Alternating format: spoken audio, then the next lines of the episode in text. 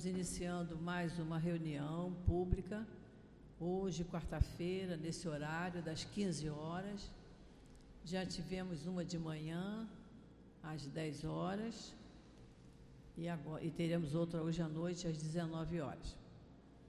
Hoje, quarta-feira, nós temos o trabalho da cura, que funciona juntamente no horário da, das reuniões públicas. Quem precisar, sempre a gente avisa quem precisar de um atendimento para fazer, para ter um encaminhamento para o passe de cura, é só no final da reunião se manter no mesmo local, no mesmo lugar onde está, que o médium da casa irá conversar e ver da necessidade da pessoa tomar o passe de cura. Sempre lembrando que muitas vezes a gente se cura vindo mais vezes à casa, fazendo os cursos da casa, trabalhando na casa. Isso nos faz um bem muito grande. Nós temos a certeza absoluta que os espíritos amigos estão aqui trabalhando e eles nos amparam, nos protegem desde o momento que a gente aqui chega. Então, a gente estar aqui na casa várias vezes na semana nos faz um bem enorme. Temos as nossas reuniões públicas também de sábado, sábado às 10 horas e às 5 da tarde. No sábado, na parte da manhã, nós temos a nossa obra social, Antônio de Aquino. Estamos atendendo uma quantidade muito grande de famílias. Então, eles todos, quando chegam, tomam o café da manhã. Antes de ir embora, antes de meio-dia, todos almoçam fazemos a distribuição de cesta básica. Então, por isso que a gente pede, não tem outro jeito, a gente tem que pedir. Pedir, pedir, pedir. Tudo que faz parte de uma cesta básica. E tudo que a gente utiliza na nossa casa, seja material de limpeza, seja alimento, seja material de, de, de higiene íntima, tudo que nós utilizamos em casa, que utilizamos para nós, os nossos companheiros aqui no momento, mais necessitados da parte material do que nós, eles também usam. Então, por isso que a gente pede. É, está chegando o Natal, ainda tem bolsa lá, Carlos? Acho que então já. É, pode ser que ainda tenha alguma bolsinha de Natal. Mas se tiver, alguém puder, tiver interessado, depois pegar na livraria uma bolsinha de o Natal das crianças, dos jovens, que é, é, o único presente que a maioria deles recebe no Natal é a bolsa que a casa oferece. Então, vamos colaborar no máximo que nós pudermos colaborar. Quem não pode colaborar com produtos de cesta básica, com almoço, lembrando sempre que a gente também tem contas para pagar, né? Nós temos conta de luz, nosso salão aqui iluminado, todas as salas iluminadas, todas as salas com, com ar-condicionado. Se não tivesse, a gente não ia aguentar, né? A gente até lamenta quem não vem à reunião pública, porque deixa de passar uma horinha aqui no ar-condicionado. Bom demais, né? Mas tudo isso custa dinheiro. Então a gente está sempre pedindo, porque a gente precisa da colaboração de todos. A nossa casa sobrevive com a colaboração de todos nós. Então, o que nós pudermos colaborar, vamos colaborar. Temos os cursos da nossa casa, temos cursos aqui todos os dias da semana, em vários horários. E apesar de estarmos quase no mês de dezembro, não tem importância. Quem quiser começar a estudar, pode começar. Ontem mesmo, na nossa aula do Evangelho, chegaram duas pessoas novas. Chegaram na casa agora, não tem problema. Quando acabar o livro, começa tudo de novo. Não tem importância. Vamos estudar. A doutrina espírita nos pede isso, é que a gente estude. Não adianta a pessoa perguntar assim, é, qual é a sua religião? Eu sou espírita. Mas aí fica aquela dorzinha na consciência, se não estudar, não é espírita. Né? Porque vem aqui, assiste a palestra, toma um passe, toma um copinho de água fluidificada e vai embora. Ou então, o que é pior, assiste de casa, que não tem nem o passe, nem água fluidificada. E em casa a gente sempre relaxa um pouquinho, né? Vê assim uma meia hora, aí vai fazer uma coisa, depois, não, depois eu completo. E já aqui não, aqui nós estamos presentes durante todo o tempo, com a assistência dos bons espíritos sobre nós. Então nós devemos aproveitar isso o máximo que nós pudermos.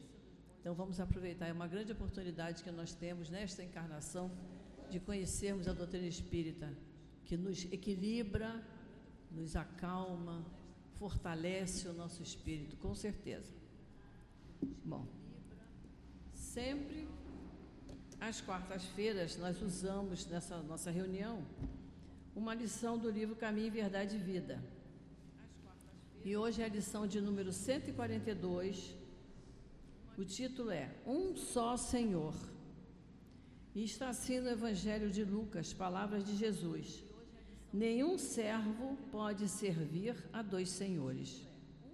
E nos diz assim a lição: Se os cristãos de todos os tempos encontraram dolorosas situações de perplexidade nas estradas do mundo, é que depois dos apóstolos e dos mártires, a maioria tem cooperado na divulgação de falsos sentimentos com respeito ao Senhor a que devem servir.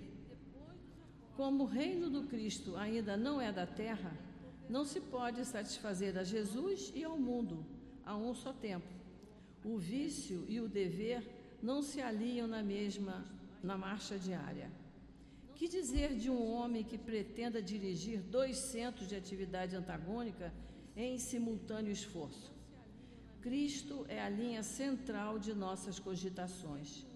Ele é o Senhor único, depois de Deus, para os filhos da terra, com direitos inalienáveis, porquanto é a nossa luz do primeiro dia evolutivo e adquiriu-nos para a redenção com os sacrifícios de seu amor. Somos servos dele, precisamos atender aos interesses sublimes com humildade. E para isso é necessário não fugir do mundo, nem das responsabilidades que nos cercam mas sim transformar a parte de serviço confiada ao nosso esforço nos círculos de luta em célula de trabalho do Cristo. A tarefa primordial do discípulo é, portanto, compreender o caráter transitório da existência carnal, consagrar-se ao Mestre como centro da vida e oferecer aos semelhantes os seus divinos benefícios. Então agora vamos fazer a nossa prece, vamos elevar o nosso pensamento a Jesus, a Deus nosso Pai. Querido Mestre Jesus, estamos todos aqui, Senhor, reunidos em Teu nome, agradecendo pela oportunidade que temos de conhecer a doutrina espírita, agradecendo por podermos estar aqui na nossa casa, no nosso SEAP, que é a nossa casa de amor, onde nos sentimos abraçados, envolvidos pelo amor dos espíritos que aqui trabalham incansavelmente. E nós te pedimos, Senhor, que envolva o companheiro que vai nos dirigir a palavra, o companheiro que vai nos falar na hora do passe, para que todos nós, Senhor, possamos tirar bastante proveito de tudo que nos for passado mesmo através dos seus ensinos na tarde de hoje. Então, Jesus, em teu nome, em nome do nosso querido altivo, em nome do Dr. Herman, de Antônio de Aquino, de todos esses espíritos amigos queridos, em nome de Deus, nosso Pai, que pedimos permissão para iniciarmos o estudo da tarde de hoje. Graças a Deus.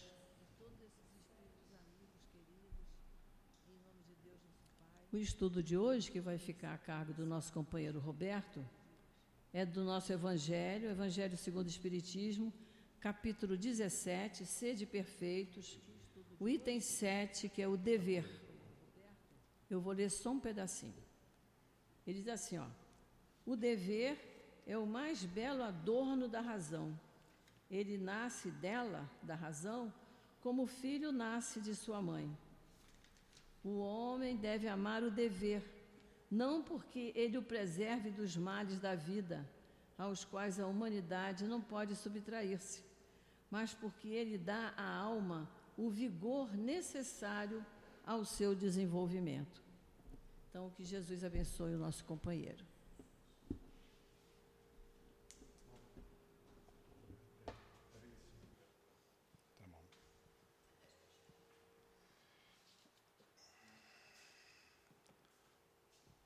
é? Bom, boa tarde a todos que estão aqui presentes, que estão aí pela internet, em casa, né? Sempre um prazer poder vir aqui no CEAP. Meu agradecimento à direção da casa pela confiança, né? E vamos tentar desenvolver um pouquinho esse tema, o dever, que é até um pouquinho difícil de falar, né? Você tem que é, tentar sensibilizar todo mundo sobre certas necessidades que nós temos e quando falamos dos deveres aqui, é, estamos falando dos deveres morais. Tudo que o Evangelho nos diz, nos diz respeito às questões espirituais, às nossas necessidades de evolução. E entre nós existe muita diferença da visão da vida, cada um enxerga a vida de uma maneira Cada um tem uma noção diferente do porquê está aqui, o que está fazendo aqui. E o momento do mundo é um momento de muita turbulência, onde nós, pela informação que nós já temos, pelo próprio desenvolvimento da mente de muitos que estão aqui, a gente percebe muita diferença entre as pessoas, aspirações, coisas completamente diferentes. Um que um aspira, um que um deseja, o que é importante para um, para outro, os desejos são completamente diferentes. E infelizmente a gente percebe essa questão do materialismo muito exacerbada. Né? Pessoas com é, desejos imediatos, sem meta na vida, sem objetivo sem terem noção do que estão fazendo aqui, sem terem noção da sua essência espiritual e vivem a vida como se realmente isso aqui fosse a única vida. Nós que já temos uma visão um pouquinho melhor sobre essa realidade da vida, sabemos que quando estávamos lá na chamada vida espiritual, e isso depende muito da maturidade de cada um, da evolução de cada um, mas muitos planejaram a sua reencarnação, junto com esses mentores, junto com a espiritualidade. Outros não, outros sequer tinham condições de participar de um planejamento tão complexo. Mas muitos também, já do lado de lá, participaram desse processo.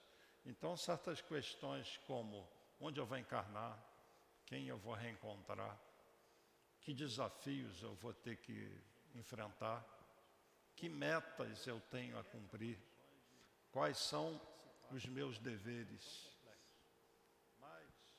o que, que eu tenho que enfrentar, a batalha que eu tenho que travar contra as minhas imperfeições, sabendo que em determinados momentos nós vamos ficar de frente com situações em que nós vamos ser testados. Então, alguns reencarnam e logo surge uma responsabilidade que está lá na consciência de, dessa pessoa sobre o que ela tem que enfrentar. Então, é aquela pessoa que desde jovem já sabe da importância do estudo, e bu busca o estudo, busca uma compreensão melhor. Ele sabe que vai ter que competir nesse mundo que vai estar de frente com outras pessoas que terão metas parecidas com a dela. Por exemplo, o pessoal que vai enfrentar o Enem, né, sabe que tem que estudar e sabe que vai ter um desafio, então tem o dever de estudar. E o estudo, o conhecimento, tem muito a ver com a necessidade do espírito também, porque o espírito evolui no lado moral, no lado do, do amor e no lado do conhecimento. Então, é uma necessidade, é um dever do espírito ele se instruir. Tá? Isso faz parte de uma das metas da nossa existência aqui. Um espírito superior, ele não é superior apenas pelo amor. Ele é superior também pelo conhecimento que ele leva. Mas ele tem que aplicar o bem o conhecimento. Então, essas duas asas têm que estar balanceadas, do lado moral e do lado do conhecimento. Quantos jovens a gente vê na rua sem nenhum senso de responsabilidade ou de dever com relação àquilo que ele tem que cumprir aqui. E aí entra a questão do meio onde ele vive, os pais. Então, cada um enfrenta uma situação diferente. Mas existem aqueles que parece que não têm deveres. Aliás, está muito na moda, né? As pessoas querem seus direitos, mas não querem deveres, não querem compromissos. Então, isso a gente vê entre jovens, entre adultos, pessoas clamando pelos seus direitos, mas deveres a pessoa não quer, ela não gosta muito de falar de obrigações de deveres. A pessoa quer ser livre, fazer o que ela quer, no tempo que ela quer, e ela não quer obrigações. Então vamos tentar desenvolver isso, levando um pouquinho para o lado espiritual, tá? Com base que nós temos aqui na, na obra espírita. Então, pegando aqui de Kardec, no item 7, do capítulo Sede Perfeito, que é um capítulo muito bonito, que nos leva a grandes reflexões sobre a evolução, sobre aquilo que a gente tem que fazer aqui. É, nesse caso aqui não é Kardec, é Lázaro, Espírito Lázaro. Já vou falar aqui das instruções dos Espíritos. E para quem não sabe, o Evangelho segundo o Espiritismo é o Evangelho de Jesus, passagens do Evangelho de Jesus, com comentários, com a visão espiritual, ou de Kardec, ou daqueles espíritos superiores que na época né, se manifestaram e algumas mensagens foram selecionadas e fizeram parte da codificação aqui da obra. Então, o Evangelho de segundo o Espiritismo é o Evangelho de Jesus com os comentários espirituais, a visão espiritual.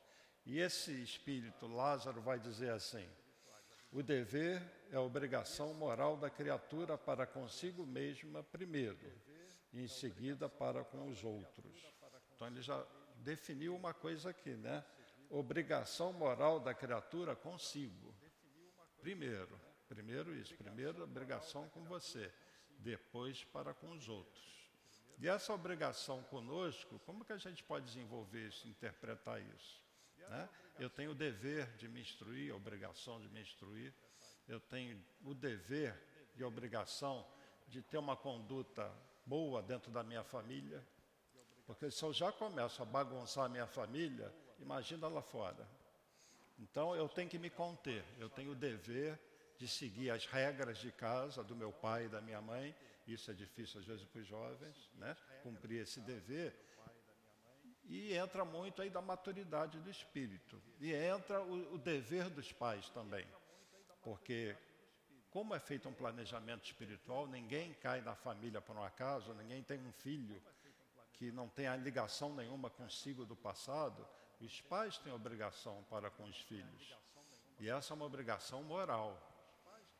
Cuidar dos filhos, estar atento aos filhos, acompanhar o desenvolvimento desse filho, desse jovem. Né? E se há uma coisa boa que um pai pode fazer, é o que alguns fazem aqui, trazer as crianças para a evangelização. Porque a evangelização é justamente uma educação moral é o Evangelho de Jesus aplicado às crianças, que vão ser ensinadas aqui a amar, a respeitar o próximo, respeitar os pais. Ela vai ver que ela tem oportunidade na vida. E na evangelização nas casas espíritas é muito comum verem as crianças de pais, de mães carentes. Né? E a criança que vive numa comunidade no Brasil, ela tem de tudo para ela se desviar do caminho do bem.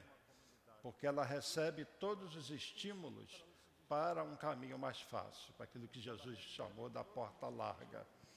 Então, os pais têm que estar atentos a isso.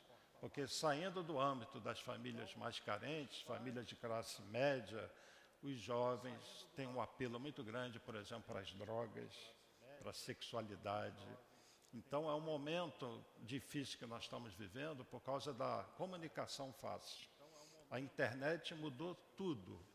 E eu diria que a humanidade ainda está se adaptando mentalmente para conviver com esse fluxo gigantesco de informações que a gente tem no celular. O celular, você tem uma biblioteca, você tem filmes sobre ciência, você tem filmes sobre pornografia, você tem de tudo na ponta da palma da sua mão, um celular. O que que você vai selecionar, né? Qual vai ser o interesse da pessoa ali?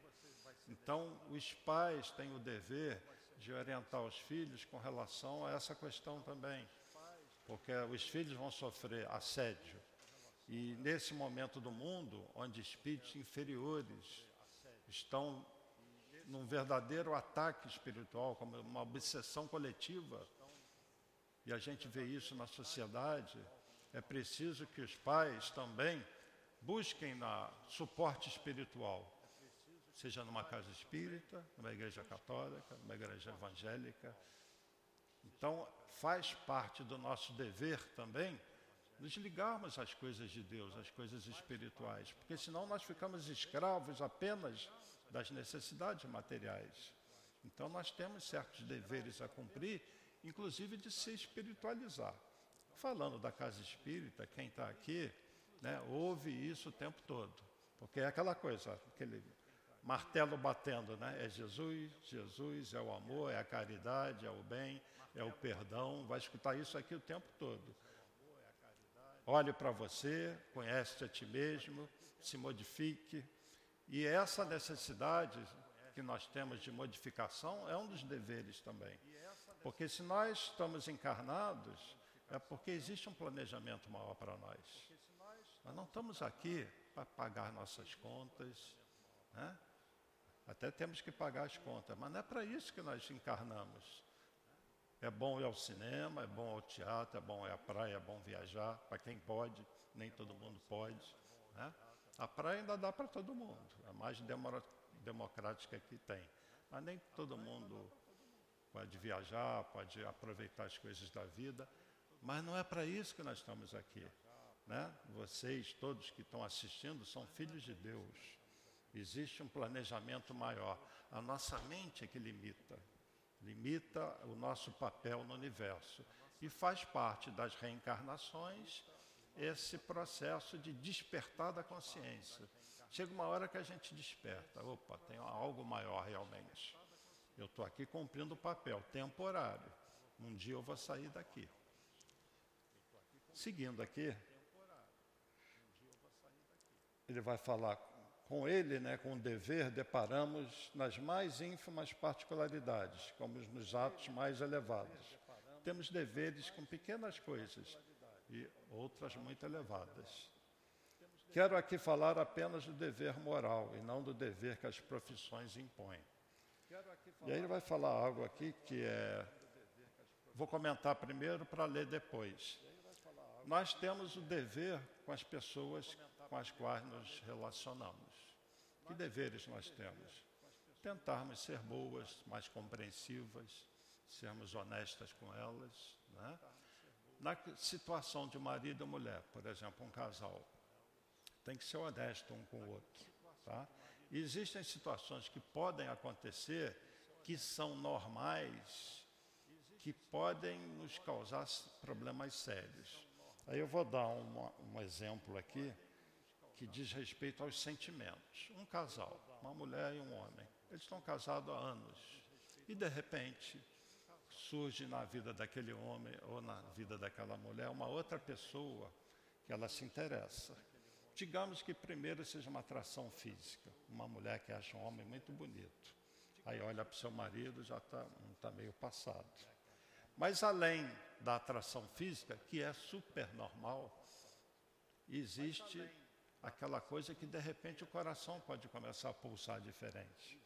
E você sente o interesse pela pessoa. Complicado isso. Isso é muito incomum? Eu estou falando de algo muito comum? Não. De repente, alguns de vocês já passaram por isso. E você começa a ter aqueles ímpetos de paixão por aquela pessoa, apesar de você estar casado. E digamos, aí vou criar uma historinha, que o outro seja casado também. Mas esse outro que é casado mostra um certo interesse. E você não sabe qual é. E você tem o livre-arbítrio. O que, que você vai fazer? Essa questão, que é uma historinha assim que parece, é muito comum, né? E quase todo mundo, em determinado momento da vida, pode passar por isso. E cabe à pessoa que está naquele momento de um interesse, que é uma atração física, e o coração pode pulsar diferente, ela decidiu o que vai fazer, porque, opa, ela tem um dever, ela tem que uma certa lealdade com aquela pessoa com a qual ela vive. Ela tem que tomar uma decisão, domar essa paixão, esse interesse e, por uma questão moral, para não prejudicar aquela pessoa que vive com ela, porque se os dois não tivessem um outro par, não tem problema nenhum. Se encontrar, eles são donos da sua vida. Mas já que você tem um compromisso com uma outra pessoa, você tem que domar aquilo. O que nem sempre é feito, o que nem sempre é fácil. Aí vamos ler esse capítulo agora, esse parágrafo, vamos ver se ele tem alguma coisa a ver com o que eu falei agora. Porque muitas vezes a gente lê um trecho e tem dificuldade de interpretar. E aquele trecho, ele pode ter várias situações que ele engloba. Então, esse trechinho que eu vou ler, ele engloba várias situações. Uma delas pode ser essa que eu acabei de citar. Vamos ver se é assim mesmo? Na ordem dos sentimentos, ele está falando aqui dos sentimentos. O dever é muito difícil de cumprir-se, por se achar em antagonismo com as atrações do interesse e do coração. Estão entendendo? O dever, em alguns casos, eu vou traduzir em outras palavras, é muito difícil de cumprir em alguns casos, porque ele entra em choque com as atrações do interesse, meu interesse e do meu coração. Meu coração me puxa para uma certa situação. Não tem testemunhas as suas vitórias, eles não estão sujeitos à repressão suas derrotas. Se aquela mulher resistiu, né? essa vitória dela não tem testemunha. Ninguém vai saber, a não ser que ela chegue para uma amiga, olha, teve um cara assim, meu coração balançou, viu? Mas, pô, eu estou casada, meu marido é muito bom comigo, eu me contive. Né? Então, não tem testemunhas as suas vitórias. Se você não falar para ninguém, ninguém vai saber, mas Deus sabe. E a sua consciência depois vai dizer: parabéns, é isso que é resistir às más tendências. É isso que Kardec falou que define o verdadeiro espírito, aquele que se esforça para domar as suas más tendências. E nesse caso aqui, vamos falar, chamar nem de má tendência, é algo natural, é algo do ser humano, a gente está falando do coração. Quem sabe a outra pessoa pela qual essa mulher sentiu algo não foi alguém que teve relação com ela em outra vida? Isso acontece, você tem uma afinidade grande e de repente você dá uma balançada, não por uma condição de uma moral baixa da pessoa, não, às vezes acontece. Você sente atração por uma outra pessoa, natural, né? Agora você resistir àquilo é uma grande vitória, tá?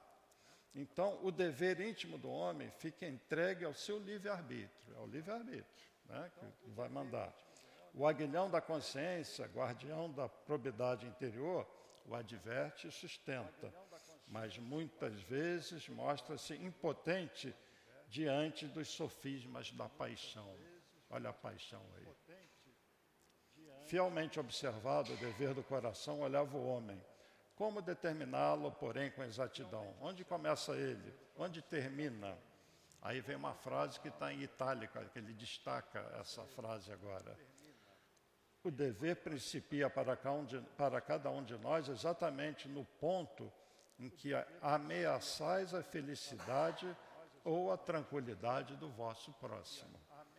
Acaba no limite que não desejais ninguém transponha com relação a vós. Ou seja, essa resistência, e esse exemplo que eu dei é só um exemplo, tem mil situações, né?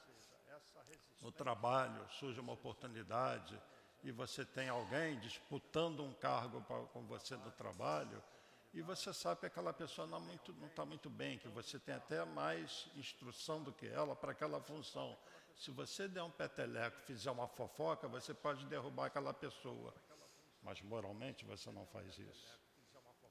Entendeu? Então tem mil situações. Você tem um interesse, mas você tem um dever de ter uma conduta reta. Porque senão a vida vira isso que muita gente faz dela, um eterno puxar de tapetes, um eterno jogo de interesses, onde o ser ele não se mantém ali íntegro, né? A sua consciência depois vai pesar. Eu puxei o tapete daquele cara. Eu fiz isso com a pessoa que estava comigo. E, e, depois essas coisas vão se avolumando.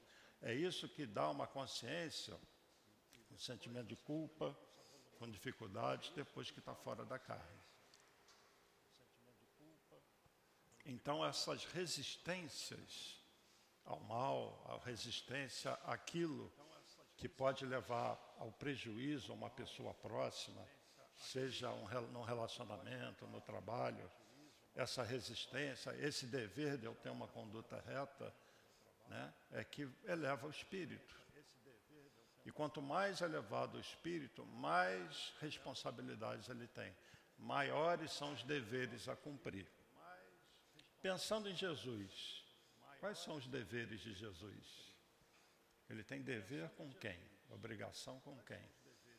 Bom, o que, que a gente sabe de Jesus? Ele é o governador espiritual do planeta Terra. Isso significa que ele é responsável pela evolução dos 30, mais ou menos, bilhões de seres que nós temos na Terra hoje.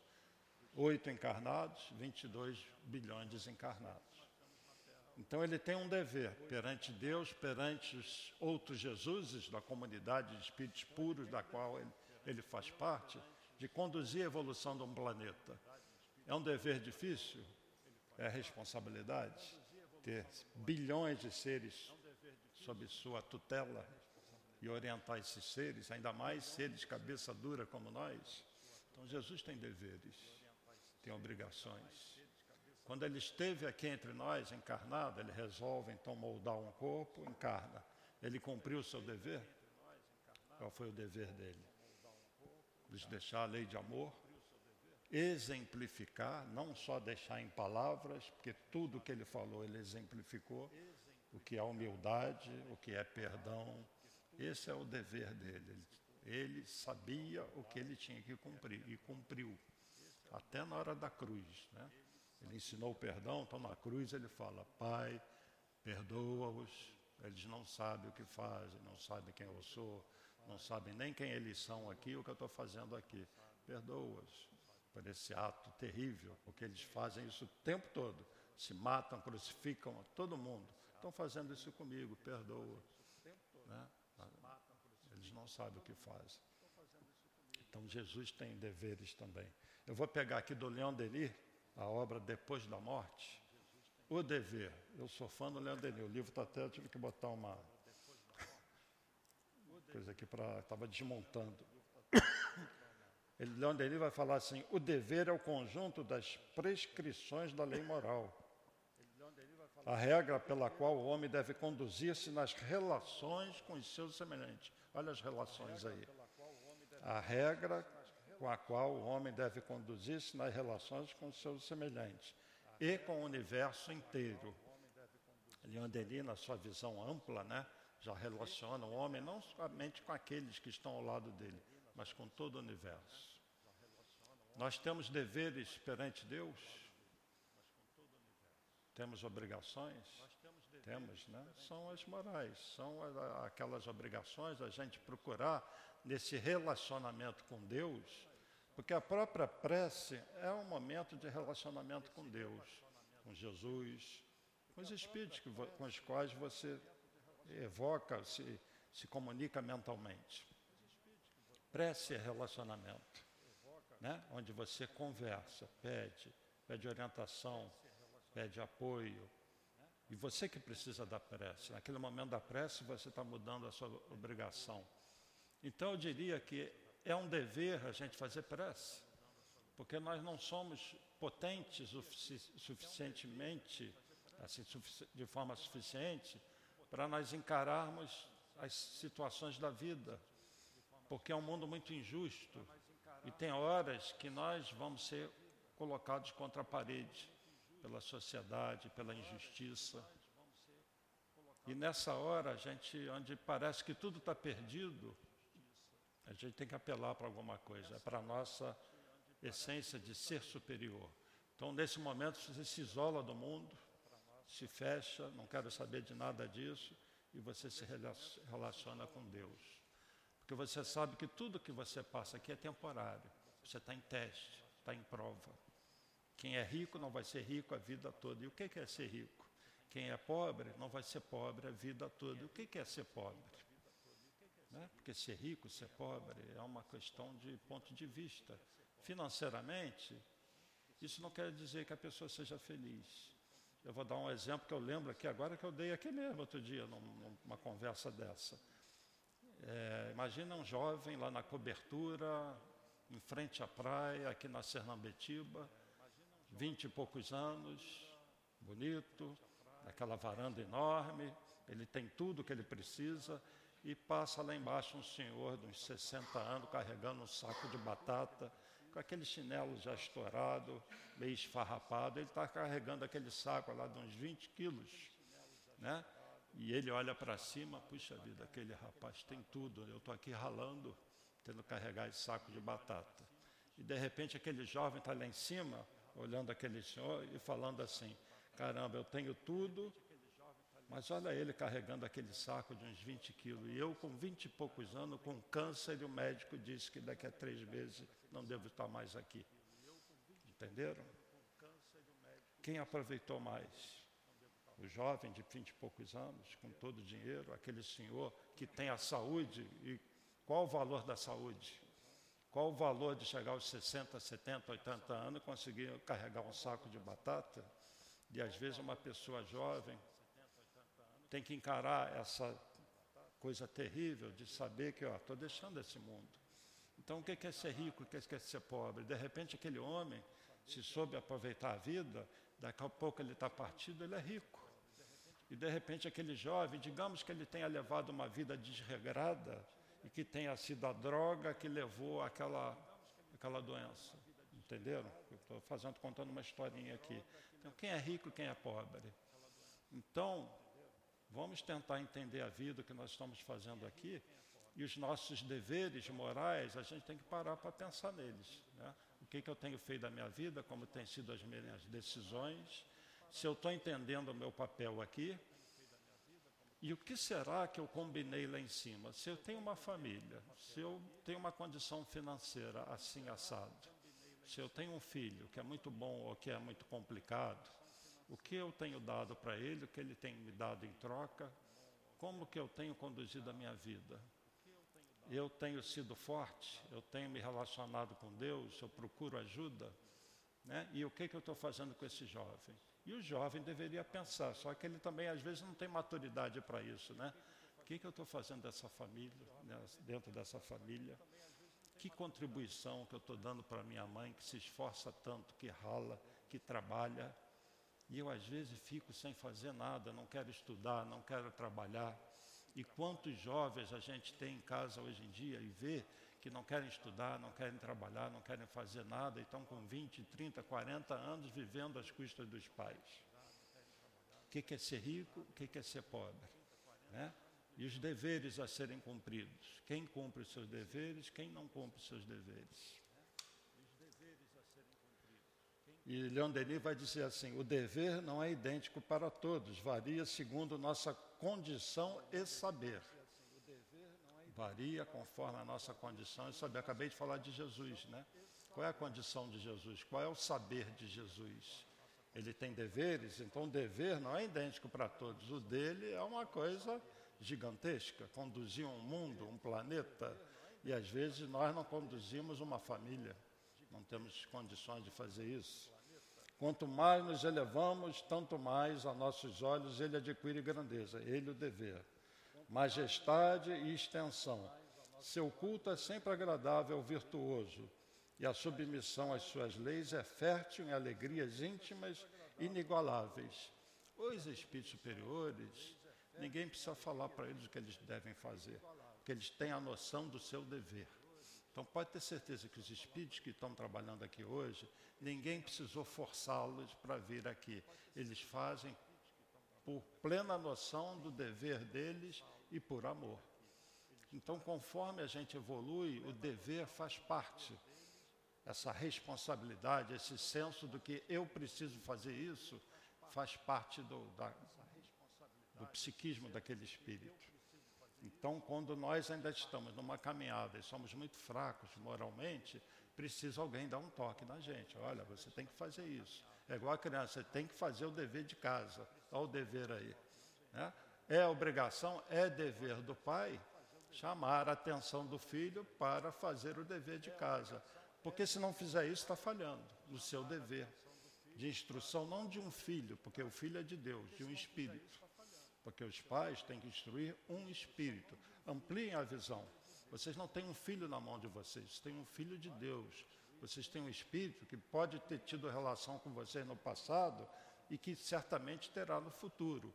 E se você não conduziu aquele espírito cumprindo os seus deveres de pai e de mãe, isso vai pesar depois.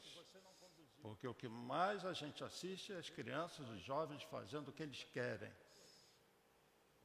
E uma barreira tremenda sobre essa influência do pai que tenta cumprir o seu dever e às vezes falha. Pior é aquele que dá, quer dar tudo para o filho. Acha que a felicidade do filho é pagar uma viagem para a Disney e daqui a pouco dar um iPhone para a criança. É a pior coisa que pode fazer. Né? É uma crítica? Não, é uma reflexão, uma realidade, né? Isso faz parte do nosso mundo hoje. Todos os espíritos superiores têm profundamente enraizado em si o sentimento do dever. Aqui, acabei de falar. É sem esforços que seguem a própria rota.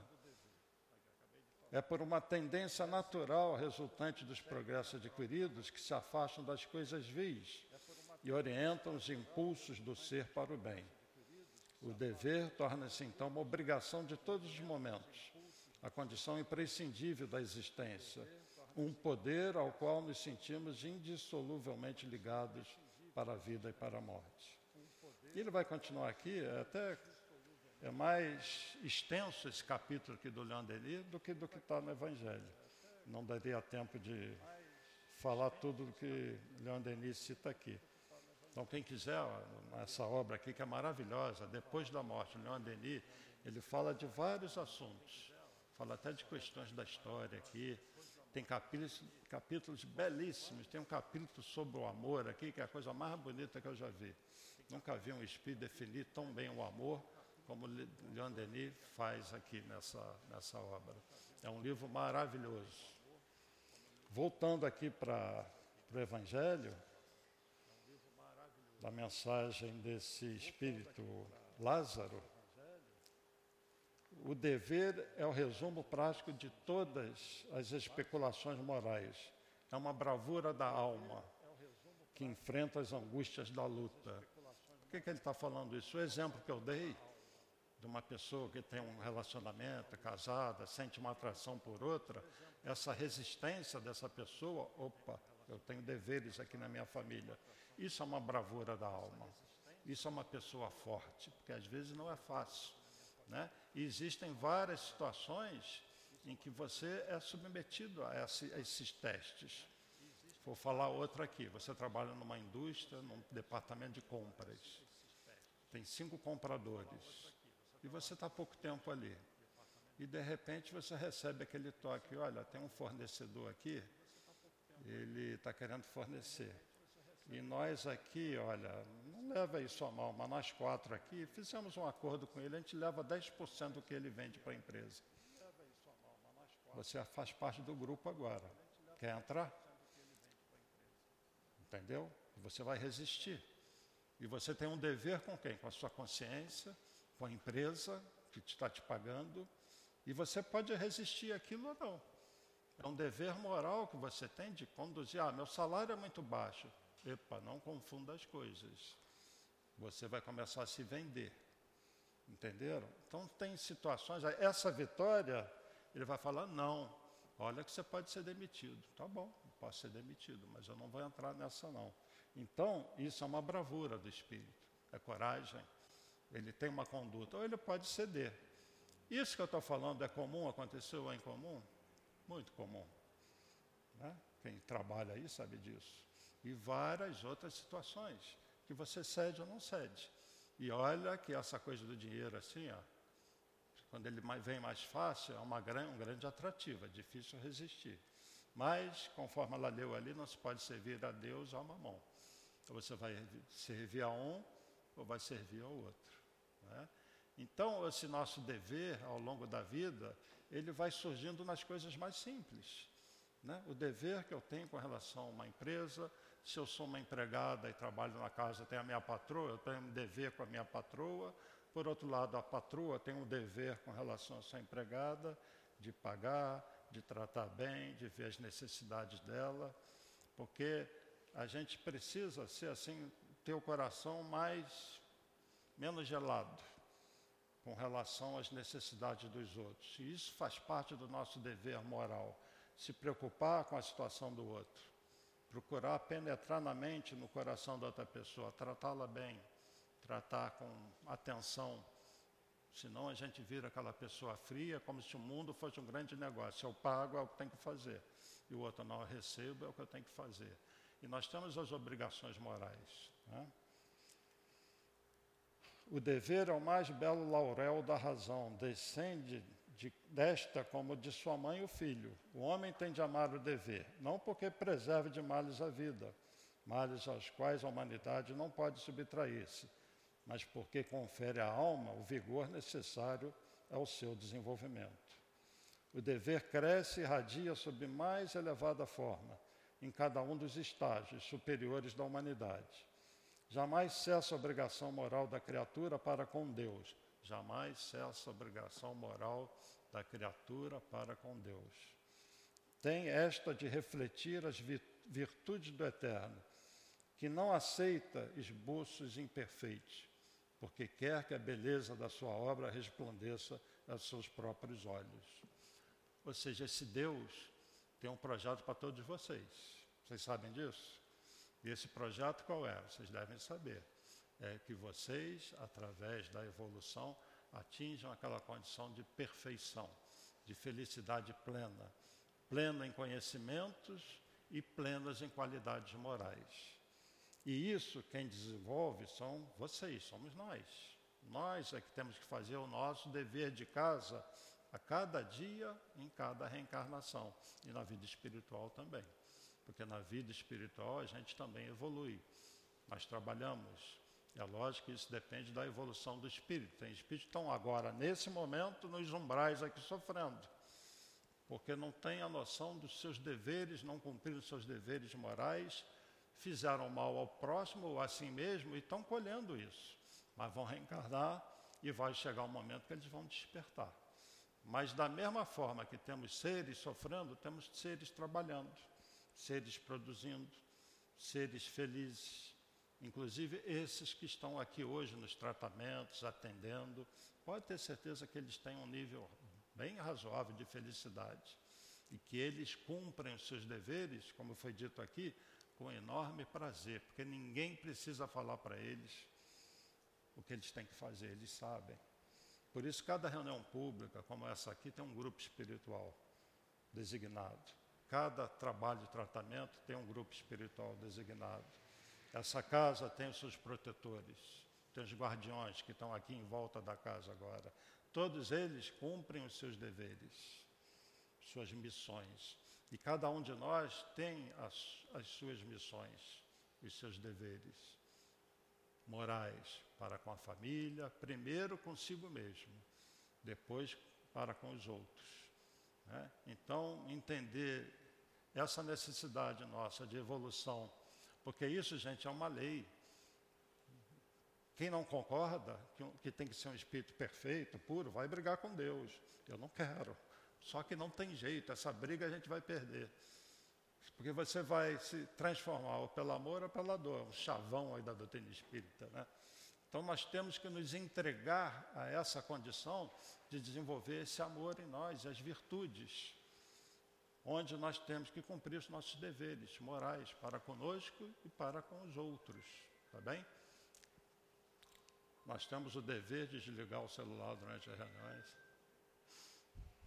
Tocou ali. Então, gente, o dever é desenvolvido aqui nessas duas obras, né, do, de Kardec e de Leon Denis, de forma maravilhosa. Eu vou tentar ler aqui, buscar inspiração em Leon Denis. Olha que ele vai, onde eu bati o olho aqui. Eu dei o exemplo do cara numa empresa, né? A honestidade perante o mundo nem sempre é honestidade de acordo com as leis divinas. A opinião pública, é certo, tem o seu valor, torna mais suave a prática do bem, mas não devemos considerá-la infalível. Sem dúvida que o sábio não a desdenha, mas quando é injusta ou insuficiente, ele também sabe caminhar avante calcula o seu dever por uma moeda, por uma medida mais exata. O mérito e a virtude são algumas vezes desconhecidas na terra. As apreciações da sociedade quase sempre são influenciadas por paixões e interesses materiais. Antes de tudo, o homem honesto busca o julgamento e o aplauso da sua própria consciência. Então, quando a gente resiste a algo que nos leva para um lado que a gente sabe que não é certo, a nossa consciência vai pesar depois. Mas quando você toma uma decisão e resiste a algo que você não, não sabe que não é certo, ninguém vê a sua vitória, mas a consciência vai dar esse sinal. Depois que passar o tempo, isso acontece muito com o espírito, no momento que ele está próximo a desencarnar, onde passa um filme da vida dele, ou logo depois da desencarnação aconteceu com André Luiz. Se vocês lembrarem, o filme nosso lá, o livro, André Luiz no lado de lá, ele está despertando e ele recebe a visita, então, de um dos dirigentes da colônia, junto com Lísias, que estava do lado dele, e o dirigente vai falar por que ele desencarnou, por que ele sofreu. Porque ele teve uma. Apesar de ter sido médico, ajudou algumas pessoas, até um médico muito bom, mas não cuidou de si. Então ele viveu uma vida desregrada na bebida, emburacou na bebida de maneira de estourar o fígado, a vida sexual desregrada ao ponto de ter sífilis, e foi fazendo bobagem assim com ele, não se tratando, não desrespeitando a família, descumprindo seus deveres. E chega do lado de lá, fica sete, oito anos no umbral até que ele é resgatado. E esse espírito está falando isso com ele, falando do que ele fez e diz para ele que isso foi um suicídio indireto. E ele, num determinado momento, ele vai falar assim: Eu joguei a minha vida fora. André Luiz fala assim: Eu joguei, porque ele tem noção das responsabilidades dele, das derrotas que são só deles. Porque perante a sociedade ele era um homem de sucesso, um médico, desencarnou, e a família, né? Embora tudo mostre pela obra que não era um homem assim que despertava também muito, muita simpatia dos outros. Ele era muito duro com os outros e foi duro com ele mesmo. E ele fala essa, eu joguei a minha vida fora. E quantas pessoas literalmente jogam fora a vida, não entendem o que estão fazendo aqui. Tá? Então que nós não sejamos esses. Vamos tentar entender o que estamos fazendo aqui, olhar com atenção quem está ao nosso lado, na família, nos relacionamentos. A importância que você dá às coisas, que importância você dá às coisas que te cercam. Vamos dar mais importância, vamos ver mais as qualidades das pessoas que estão junto conosco, ao invés de ficar vendo as falhas, os defeitos. E os defeitos, vamos falar sim, mas vamos conversar, vamos mostrar. E depende de cada um também ter a humildade de tentar mudar. Mas vamos ver as qualidades, quem é mãe aí, quem é pai, veja as qualidades dos seus filhos. Né? Veja o lado bom deles. E no o lado não que não seja muito bom, tenta mostrar de uma maneira sutil, mais agradável. Né? E também se perdoa se por acaso o filho se desvia, porque é um espírito que está ali, que traz a sua índole, traz a sua maturidade e nem sempre, apesar dos esforços dos pais, se consegue domar aquele filho. Mas repito o que eu falei antes aqui: um bom sinal para ter uma conduta boa de um filho é levá-lo para uma evangelização, desde cedo. Onde ele vai, pelo menos, é, despertar para certos valores morais e gente, aquela semente vai ficar. Fica. Mesmo que se ele desvie, se ele desvie do caminho, né? E já encontrei crianças que trabalharam comigo na evangelização que se desviaram do caminho, mas a semente ficou. Já teve casos até não comigo, amigas minhas, de assalto. Ele falou, não, não, a tia, ela é a tia. Ele tinha sido aluno da evangelização e não deixou que fizessem com ela coisas piores. Porque na hora pesou para ele, não, ela eu sei quem é. Mas com toda a informação que ele recebeu, não foi suficiente para ele. Acontece, mas a maioria segue um caminho bom. E essa evangelização serve para nós adultos. Aí eu convido para o Evangelho no Lar. Leitura da gente, o Evangelho não é coisa para os cristãos, é, para, é uma lei do universo, a lei de amor. Então vamos entender o Evangelho como algo assim direcionado para a humanidade. Os espíritos superiores seguem aquilo que está ali. E Jesus veio mostrar isso. Olha, nós, espíritos superiores, seguimos isso aqui. Sigam isso. Eu sou o caminho para uma vida mais feliz, para a felicidade, a verdade, que só existe uma verdade, e a vida. Né? Entendam a vida como um todo.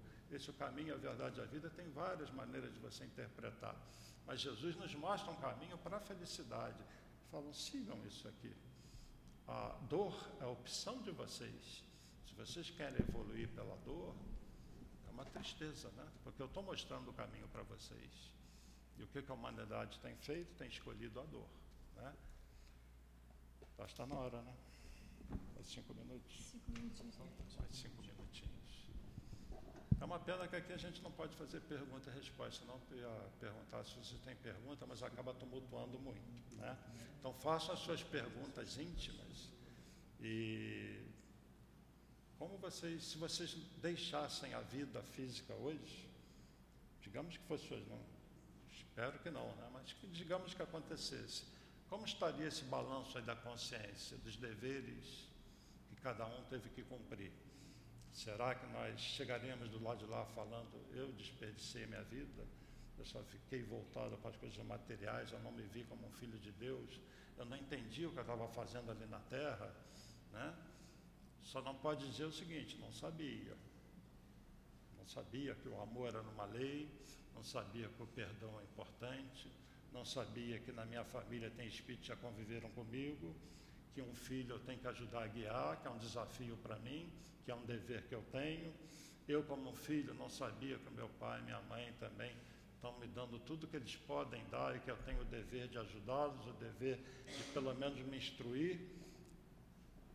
Então, todos nós temos os nossos deveres. Então, é dever nosso também refletir sobre essas coisas e não como algo chato. Ah, não quero pensar sobre isso, sobre as minhas responsabilidades, porque a gente recai daquilo, né? todo mundo quer seus direitos mas não quer dever, não quer responsabilidade. Eu só quero meus direitos. Eu tenho direito disso, tenho direito daquilo, mas eu não tenho deveres. Mas tem deveres sim, principalmente com relação a Deus, com relação à sua consciência, porque nós somos seres espirituais, vivendo uma experiência momentânea, muito rápida aqui na Terra. Então que a gente tenha noção disso, que o nosso tempo aqui é muito curto e que nós temos que aproveitar esse tempo, tá bom? Então, que Jesus abençoe a todos, a equipe aqui do Seu Altivo, toda a espiritualidade, e que a gente possa caminhar na vida tendo mais coragem e mais senso do nosso dever a cumprir, né? Que cada um reflita sobre as suas, sobre os seus planejamentos reencarnatórios. Então, obrigado, que Deus abençoe a todos. Nós aqui agradecemos ao companheiro Roberto pela lição que ele trouxe para nós, pelo estudo que ele trouxe para nós. E vamos passar a segunda parte da nossa reunião. Pedimos aos médiuns que se coloquem, enquanto nós outros que vamos tomar o passe, vamos fechar os nossos olhos, vamos lembrar que temos um anjo de guarda junto de nós, ouvindo nossas súplicas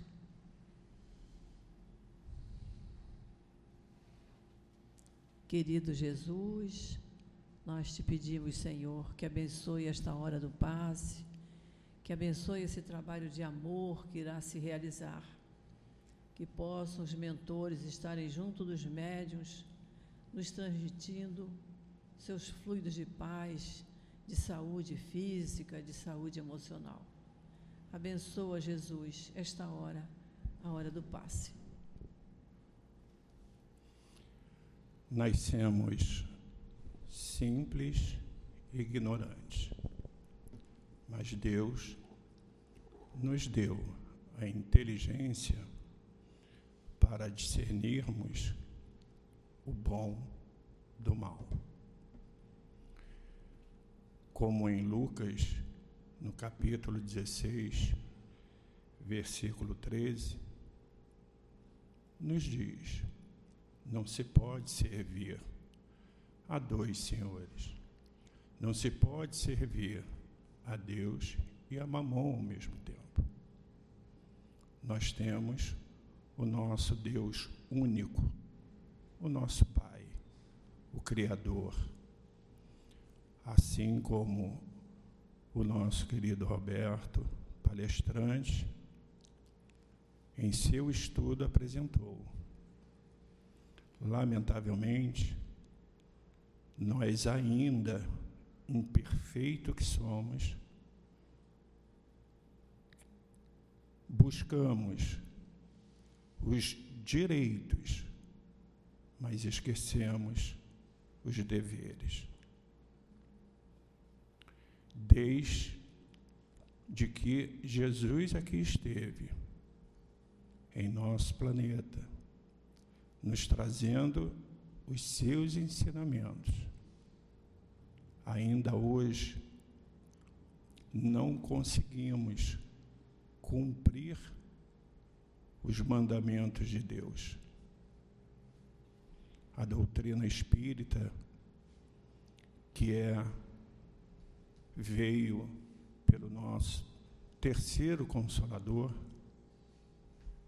veio nos trazer esse entendimento que outros de outras religiões ainda não tenham compreendido o verdadeiro sentido da vida, pode-se até entender, não compreender. Mas os espíritas têm a obrigação de ter entendido os ensinamentos de Jesus.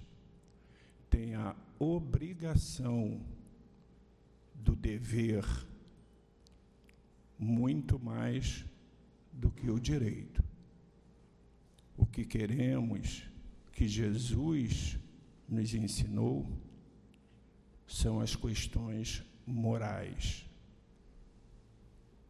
O bem material ficará, e como espíritos eternos que somos, levaremos apenas as questões morais que isso possa nos trazer sempre motivo de reflexão, que possamos entender e que Deus nos abençoe hoje e sempre. Graças a Deus.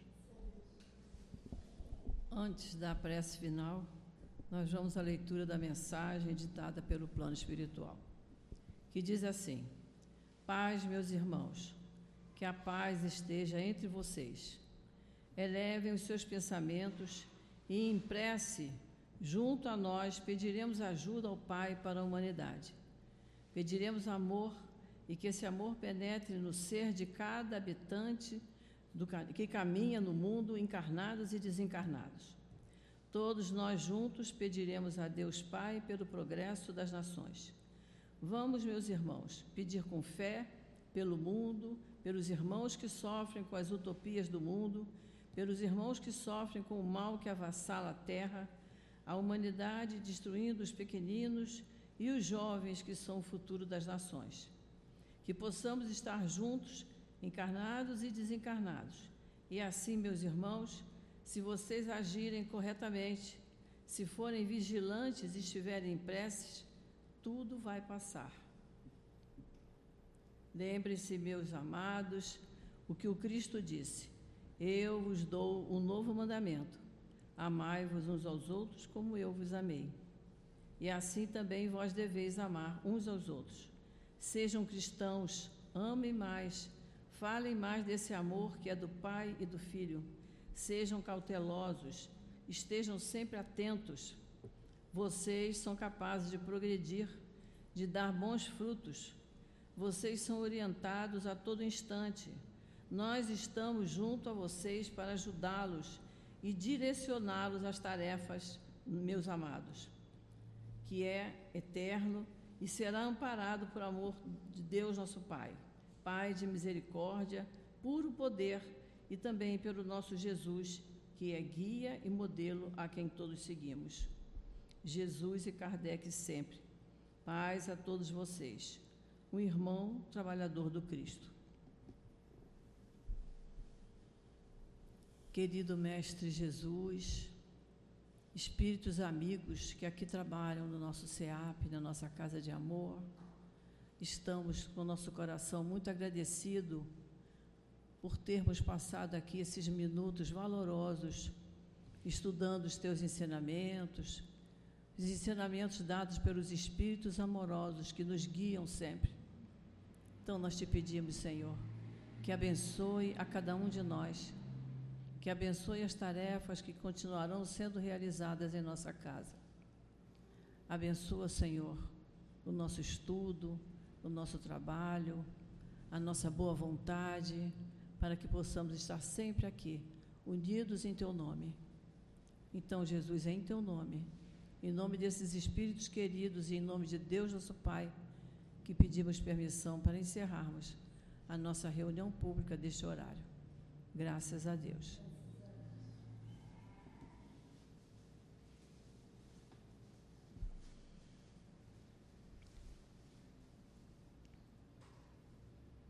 CEAP Centro Espírita Altivo Panfiro. Uma casa de amor. Uma ótima tarde para todos.